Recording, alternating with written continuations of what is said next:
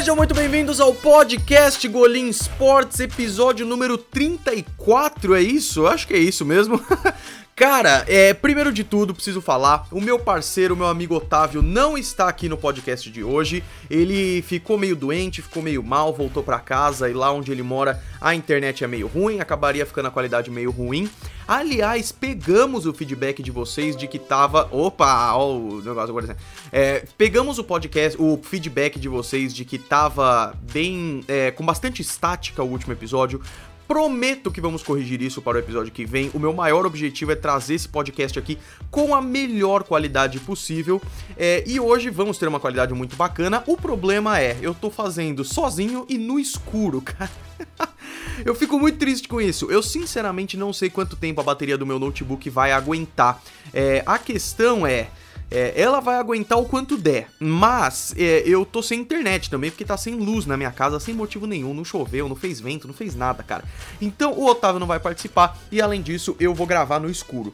É, e por isso o podcast não vai poder ficar tão longo quanto normalmente, que normalmente a gente tá fazendo de uma hora.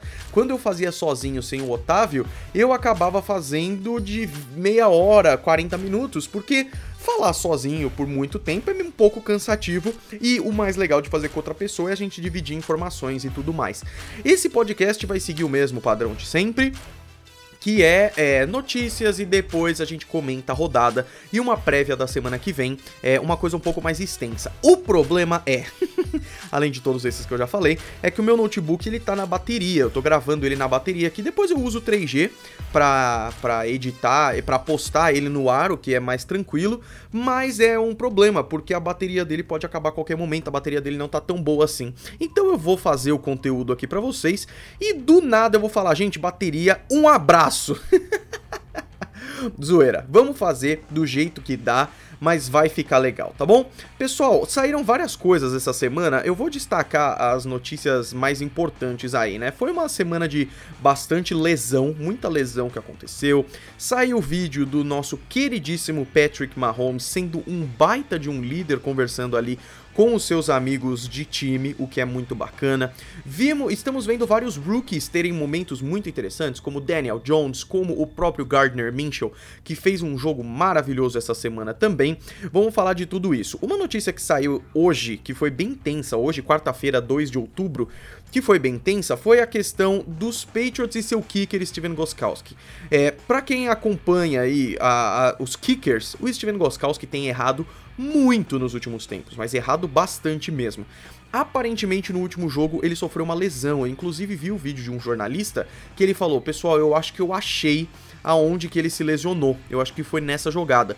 E foi um retorno de kickoff contra os Bills em que ele foi obrigado a fazer um tackle e ele meio que machuca o quadril. Ele realmente foi colocado na injury reserve, ou seja, na, na, na reserva para machucados, e não vai voltar muito, muito provavelmente, porque vai ter que passar por cirurgia.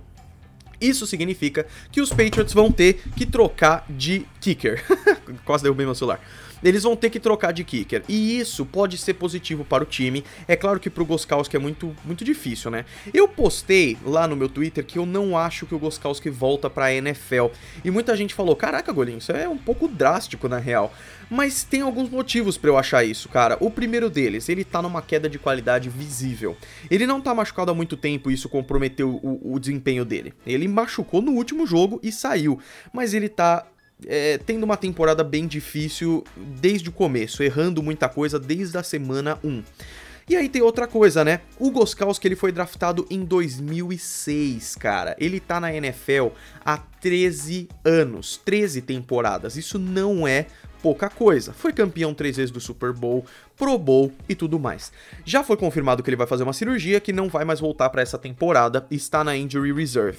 Os Patriots vão seguir a vida, vão pegar um novo kicker e seguir pra, pra frente, beleza. O Goskowski, primeira opção, eu não acho que ele vai ter mais espaço nos Patriots que já precisavam trocar de kicker e vão testar kickers novos agora. Segunda coisa é que, quando ele estiver bem no ano que vem, ele vai tentar ser kicker em algum lugar. Ele é excelente, não acho que isso seria difícil, mas é nessa hora que eu acho que ele vai pensar e se aposentar depois de tantos anos. Então acaba não sendo tão ruim assim. O Steven Goskowski é maravilhoso infelizmente passando por dificuldades de desempenho, tá bom? É, a gente tá no momento da temporada que já foi um quarto de temporada. Isso é muita coisa na real, né?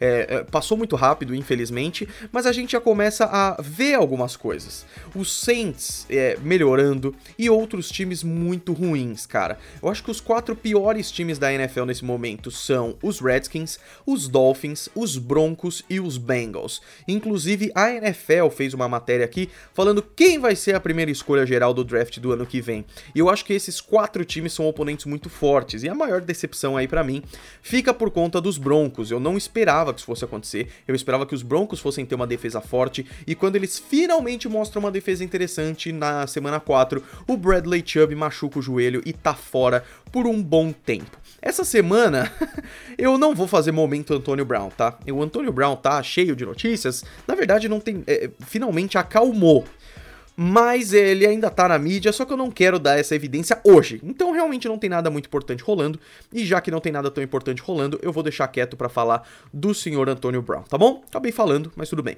É, a NFL segue na sua comemoração de 100 anos de, de NFL, né? Essa é a centésima temporada. Então eu convido vocês para acompanhar o especial que eles estão fazendo de é, os 100 mais, né? Eles já fizeram, é, estão fazendo, na verdade, os 100 melhores jogos, e isso é muito legal para aquela galera que tá começando a acompanhar e fala: que jogo assistir? E eles estão divulgando aos poucos, tá no número 31 no momento em que eu tô eh, falando isso agora. Mas além disso, é, eles estão pegando várias vários é, jogadores importantes da história e técnicos importantes e fazendo reuniões. Tem uma reunião do Bill Belichick com o Chris Collinsworth, que são dois caras muito importantes para a NFL. Hoje o Bill Belichick, técnico dos Patriots, e o Chris Collinsworth é o comentarista do Sunday Night Football. É, vai ter, e apresentado por esses também, o programa dos 100 melhores jogadores. Eles vão fazer um time da centésima temporada. Teve reunião dos 100, é, de, de cinco running backs interessantes, então pegaram lá o, o, o Larry Zonka, o Adrian Peterson, o. Quem mais que tinha lá? O LaDamian Tomlinson, que é o cara que até hoje tem o, o recorde de jardas. É, em uma temporada. Isso tudo é muito bacana, então acompanhe, eu recomendo vocês também acompanharem o NFL 100, tá bom? Pessoal, é o seguinte, é, eu vou falar então sobre os jogos, aí a gente faz uma prévia da semana 5 e partimos para a próxima nesse episódio aqui, tá bom? Que eu estou desacompanhado e no escuro. Eu tô torcendo realmente para voltar à luz enquanto eu gravo esse podcast, mas eu acho isso meio difícil. Dois times descansaram essa semana. Eu queria dar um destaque para isso porque são dois times de espectros diferentes da NFL nesse momento.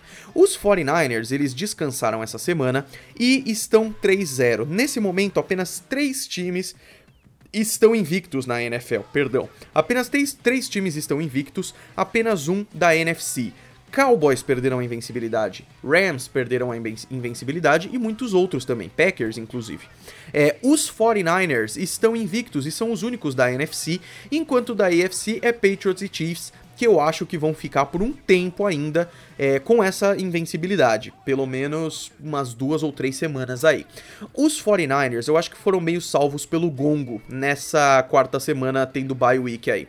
Os fãs dos, dos 49ers vão me odiar, mas eu já quero dizer aqui que eu sou muito fã dos 49ers, que se não fosse os Patriots eu seria torcedor dos 49ers, porque eu gosto muito dos 49ers. Eu sou realmente muito fã dele, muito muito fã deles, muito fã da história.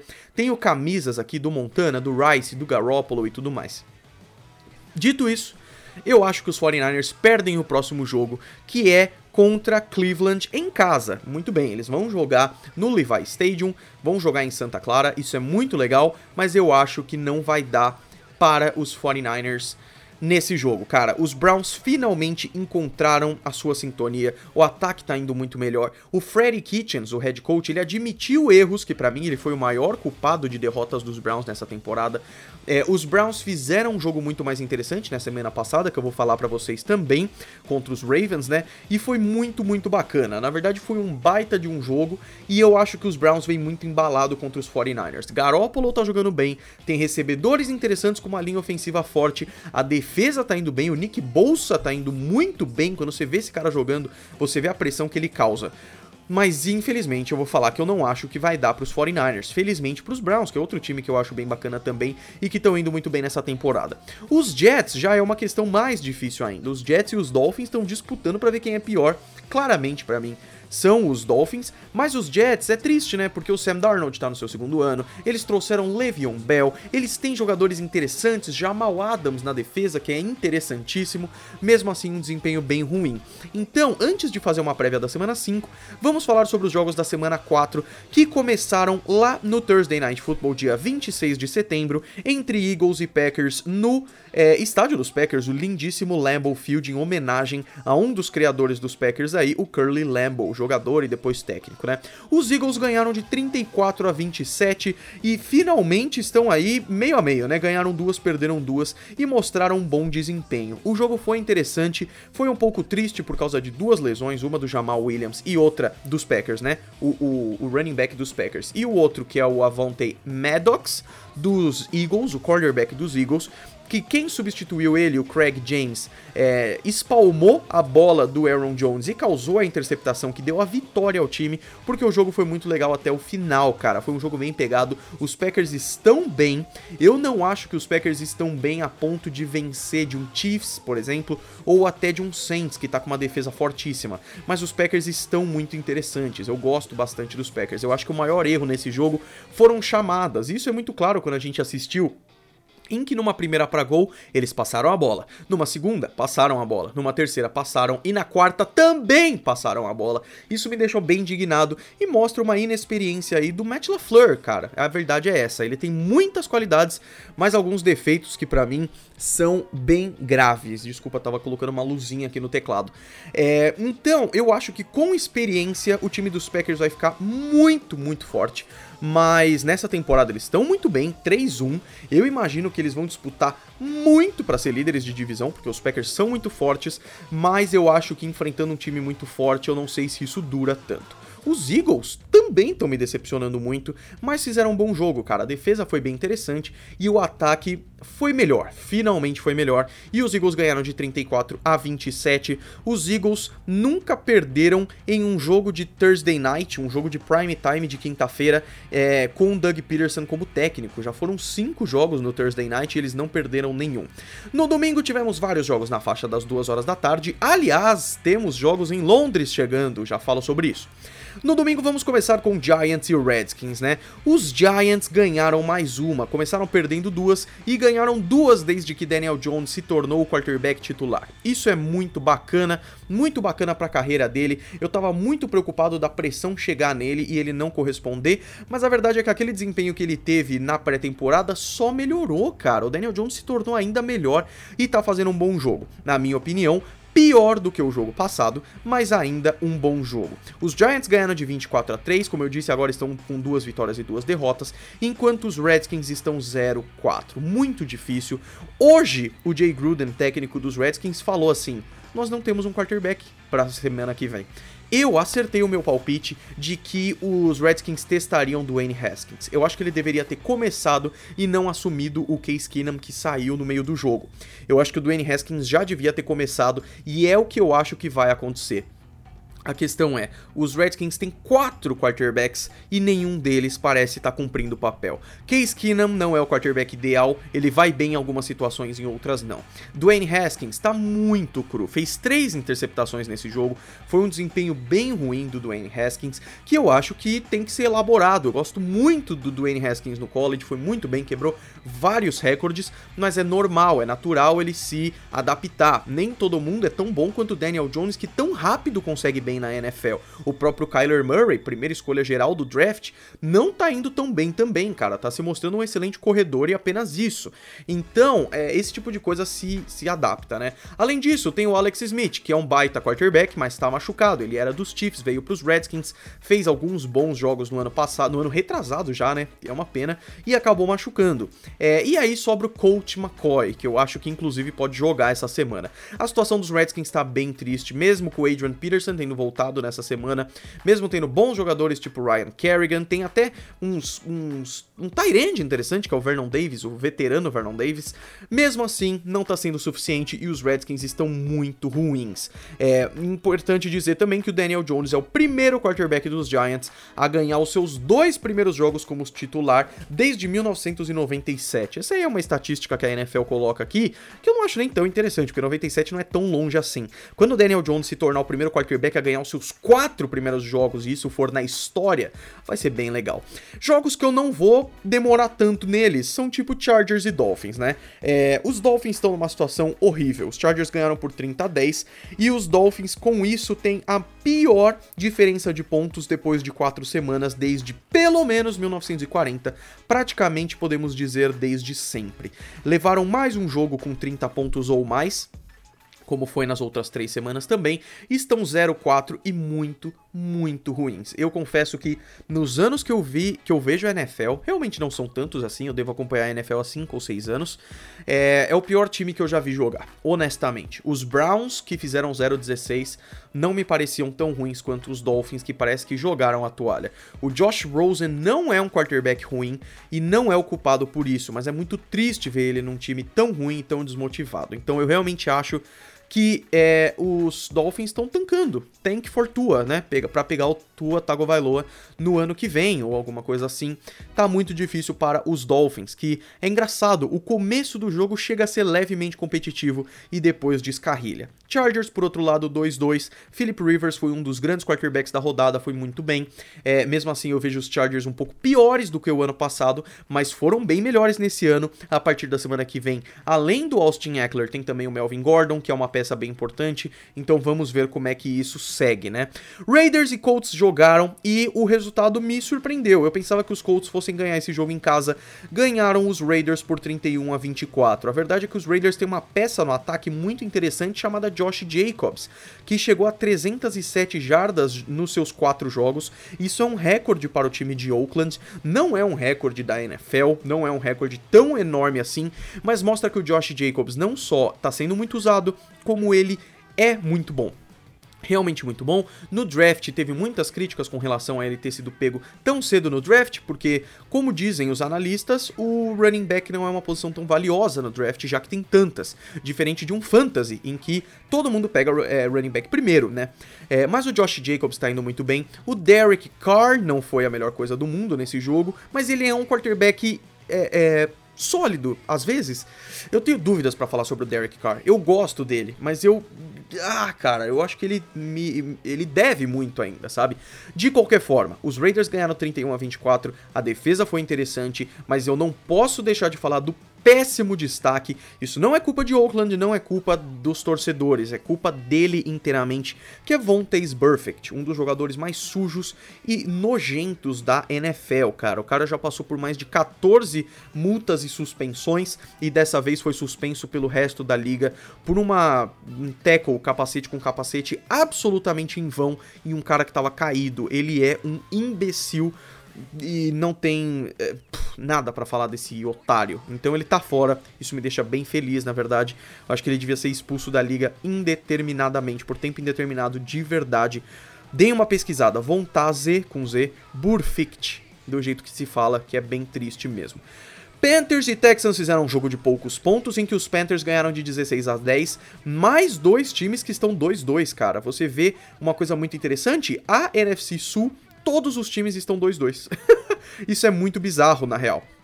Mas, é, desculpa, a NFC Sul não. A, a AFC Sul está com todo mundo 2-2. A NFC Sul não.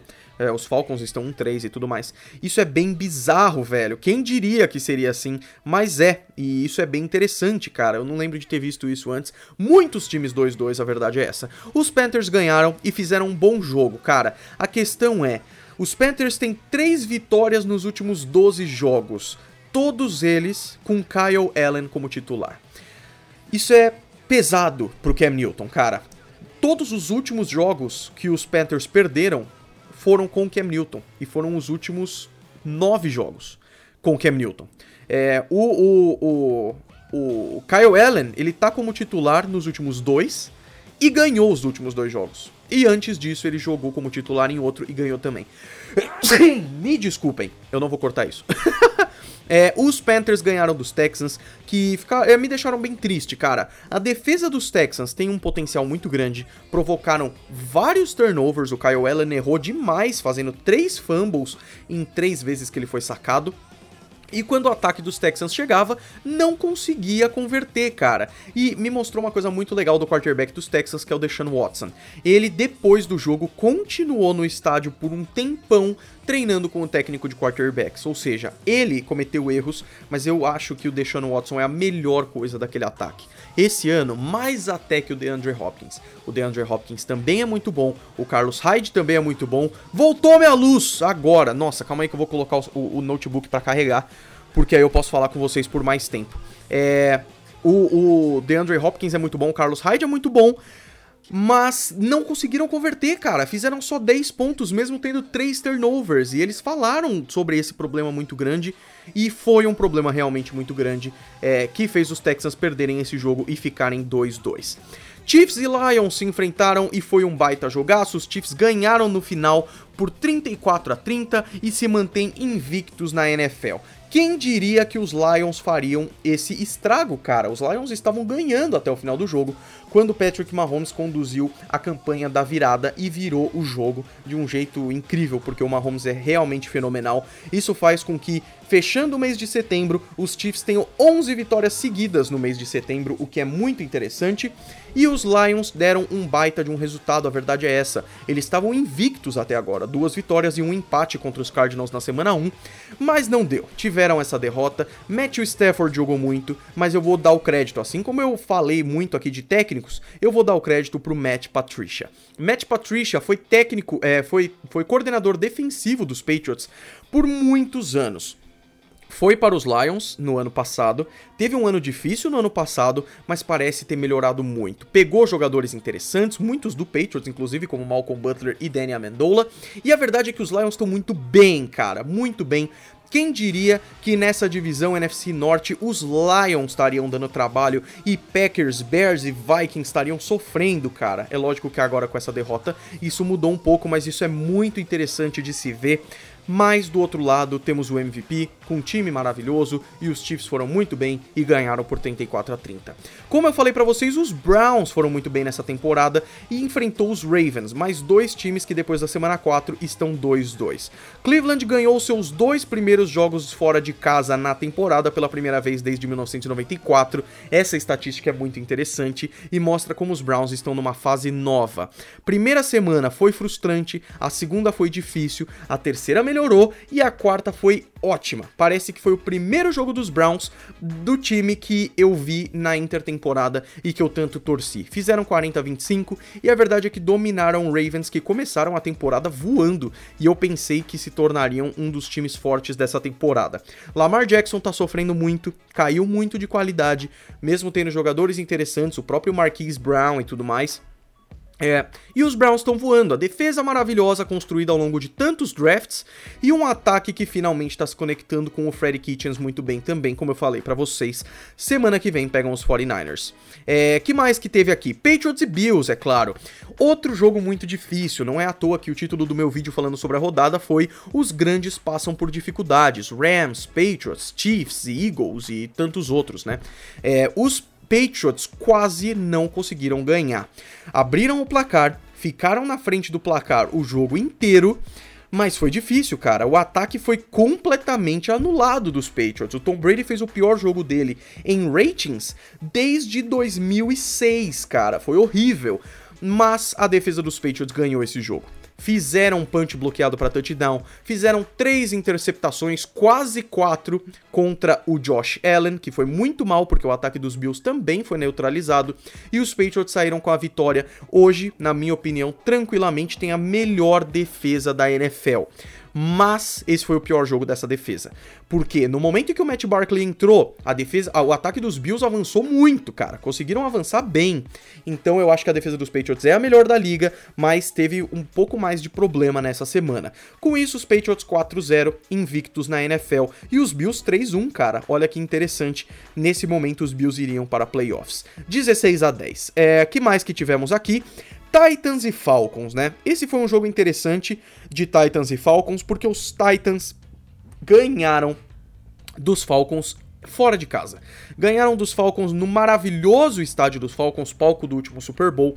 E eu tô bem, mas bem decepcionado com os Falcons nessa temporada, cara. Eu vejo as peças do ataque, vejo que tem bons jogadores, eu vejo a defesa e eu vejo que tem alguns bons jogadores.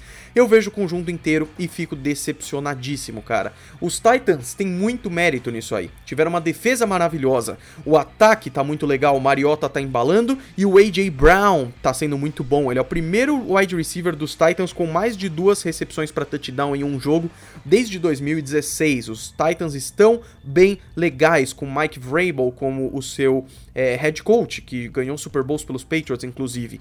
Com isso, os Titans ficam 2-2, o que é bem legal também. Os Falcons 1-3 e uma decepção. A linha ofensiva dos Falcons passa por problemas e a defesa dos Falcons passa por mais problemas ainda. Vamos para a faixa das 5 horas da tarde, em que tivemos Buccaneers enfrentando os Rams, e de longe foi o jogo mais interessante, o jogo mais maluco da semana, né? Os Buccaneers ganharam de 55 a 40, só para terem como base, eles estavam jogando fora de casa, depois de um começo de temporada pífio, em que o James Winston estava muito ruim, e nesse jogo eles fizeram um recorde da franquia, 55 pontos, enquanto os Rams, time do Super Bowl, com um ataque forte e uma defesa que tem Aaron Donald, além de outros jogadores jogadores interessantes, cederam 55 pontos. Desde o ano passado, a defesa dos, dos Rams era uma defesa de linha defensiva forte, mas que cedia muitos pontos. Importante lembrar daquele jogo na semana 11, em que os Rams ganharam dos Chiefs, mas cederam mais de 50 pontos naquele jogo maravilhoso lá por 54 a 51, alguma coisa assim que eu não me lembro, 55 a 52, se eu não me engano. É, mas a verdade é, os Rams perderam esse jogo contra os Buccaneers e por demérito próprio, cara. O Jared Goff errou muito, o Todd Gurley mostrou que tá saudável, mas não correu o suficiente. Os recebedores dos Rams que são bons, porque é importante dizer assim, o ataque não foi tanto problema, cara. Os Rams fizeram 40 pontos. e teve um momento que tava 48 a 40 que os Rams estavam caminhando para empatar o jogo e aí teve uma interceptação que o Indamo Kong-Su retornou para touchdown, fazendo 55 a 40. O ataque não é o problema, apesar de não ter sido o melhor jogo. A defesa cedeu muito ponto, o ataque algumas vezes cedeu interceptações, tanto que a defesa dos Bucks foi muito bem aí com o Indamo Kong-Su e o Shaquille Barnett, se eu não me engano, acho que é isso mesmo. E a vitória ficou para os Buccaneers, que foi muito interessante. Seahawks fizeram o seu primeiro jogo dessa temporada que foi dominante, cara. Foi aquele jogo dos Seahawks em que os Seahawks estavam mandando no campo e o campo nem era deles, era o campo dos Cardinals. Cardinals seguem sem ganhar nenhuma partida, estando 0-3-1 com um empate contra os Lions. Os Seahawks ganharam por 27 a 10 e estão agora 3-1. E quando eu digo que esse foi o primeiro jogo que eles absolutamente dominaram, não quer dizer que os Seahawks não estavam bem em outros jogos, até porque ganharam 3. Mas eu vejo um potencial muito grande nos Seahawks. Eles têm uma linha ofensiva bem melhor para proteger o Russell Wilson. O Russell Wilson, que é um quarterback de elite, na minha opinião, muito bom. Running back interessante, o Chris Carson é muito legal. É, tem tem recebedores interessantes, o Tyler Lockett, o DK Metcalf, e nesse jogo eles exploraram o Tyrande, o Will Disley, isso é muito bacana. A defesa tem cornerbacks interessantes, tem linebackers interessantes com Jadavian Clowney e Bobby Wagner. Pelo amor de Deus, que linha maravilhosa. Quando eu vejo esse potencial, eu acho que os Seahawks deviam dominar todo jogo. E eu não posso nem culpar o técnico, porque o Pete Carroll é bom pra caramba também. Então, é, parece que finalmente os Seahawks se encontraram e se o potencial do Seahawks se confirmar, o Seahawks se torna um dos melhores times da NFL sem dúvida para mim. Estão numa divisão difícil em que 49ers estão invictos e Rams são um time de Super Bowl, mas pelo que me parece, o Seahawks tem um potencial imenso para ir para playoff e ganhar muitos jogos. Cardinals estão bem tristes, Kyler Murray ainda tá é, devagar se adaptando, mas pelo jeito tá acontecendo bem o que eu previ antes, de que vai ser uma temporada de adaptação bem difícil para os Cardinals, para quem sabe no ano que vem ser bem melhor. Larry Fitzgerald chegou é, com, uma, com as recepções que teve nesse jogo é, e se tornou o segundo jogador com mais recepções na história da NFL, sendo, claro, Jerry Rice em primeiro. O Larry Fitzgerald eu imagino que vai aposentar nos Cardinals mesmo ele sendo melhor do que o time atualmente. É, faltam apenas três jogos na, na, no domingo. Jaguars e Broncos. Os Jaguars ganharam por 26 a 24 e também estão 2-2, enquanto os Broncos, muito triste, estão 0-4. Importante dizer, os Broncos estavam ganhando até o final do jogo, em que os Jaguars conseguiram caminhar e conseguiram chutar no Y para virar o jogo. Os Broncos fizeram um jogo em que a defesa estava muito melhor e o ataque, apesar de defeitos, como eu acho que o Joe Flaco não é tão bom assim, é, e até o Philip Lindsay não tá mostrando tanto valor. Tem é, recebedores interessantes, como Emmanuel Sanders e o Noah Fant, que fez o seu primeiro touchdown. Mas os Broncos têm um ataque interessante e a defesa boa. E quando a defesa foi bem, o Bradley Chubb se machuca e dá um baita de uma, um banho de água fria aí. E eu vejo que os Broncos é, vão ter dificuldades nessa temporada, cara. Eu chuto que vai ser um 5-9 ou. É, 5-9 a conta não bate, calma aí é, 5-11, lógico, 5-11 ou até um, um 4-12 aí, viu? É, mas eu com certeza acho que os Broncos vão ganhar alguns jogos, eles não são o pior time da liga, mas nesse momento é, eles estão entre os piores. Os Jaguars, por outro lado, estão muito bem. O único cara que me dá dó é o Nick Foles, cara. O Nick Foles era um baita quarterback, sempre ficou de reserva. Ganhou o Super Bowl, realmente ele não tinha potencial para ser melhor que o Carson Wentz naquele momento. Foi para os Jaguars para ser titular, saiu por causa de lesão e o cara que substitui ele, draftado esse ano na sexta rodada, tá voando, cara. O Gardner Minshew é maravilhoso. Eu, é, quando teve esse hype de que ele é bigodudo e ele treina de sunga e ele é todo doido, eu achei legal, mas eu queria, eu quero saber o desempenho dele em campo. E a verdade qual que é? Ele é bom, cara ele é realmente bom pra caramba. Ele fez um dos touchdowns mais bonitos dessa rodada, um dos mais bonitos da temporada até agora. Convido vocês para ver meu vídeo lá no canal em que eu falei sobre isso. Ele é móvel, ele é rápido, ele tem visão, ele tem personalidade, que é uma coisa que eu gosto em quarterback. Os Jaguars ganharam esse jogo, não foi à toa. E o Leonard Fournette, running back, foi aquele Leonard Fournette de 2017, só que melhor, porque ele chegou no, ele fez o seu maior número de jardas em um jogo e o segundo maior número de jardas na história do Jacksonville, com 225 jardas de corrida nesse jogo. 26 a 24 para os Jaguars. É, Vikings e Bears se enfrentaram um duelo típico de divisão em que a defesa dos Bears brilhou e muito e o ataque dos Bears foi uma tristeza com Mitchell Trubisky, que saiu lesionado e quando Chase Daniel entrou foi muito melhor. A questão é que a defesa dos Vikings também é muito forte, por isso foi um jogo de poucos pontos. Os Bears ganharam de 16 a 6, ficando agora 3-1 é, e os Vikings 2-2, né? Qual que é a questão? Os Vikings foram neutralizados. O Kirk Cousins pipocou e o Adam Thielen, que é um dos seus grandes wide receivers, foi limitado a apenas 6 jardas, o menor número desde 2016. E o Stephon Diggs não conseguia pegar na bola e principalmente, que para mim é a peça mais importante do ataque dos Vikings, o Dalvin Cook foi neutralizado. Então os Bears fizeram um maravilhoso jogo defensivo e para mim segue sendo a mesma coisa. O problema dos Bears é o quarterback e o Chase Daniel pareceu melhor. Então põe o Chase Daniel e não o Mitchell Trubisky. E, e vê o que que dá. Eu não acho que o Chase Daniel é um franchise quarterback, eu não acho que ele aguenta por muito tempo, mas ele é melhor que o Mitchell Trubisky e isso já é suficiente.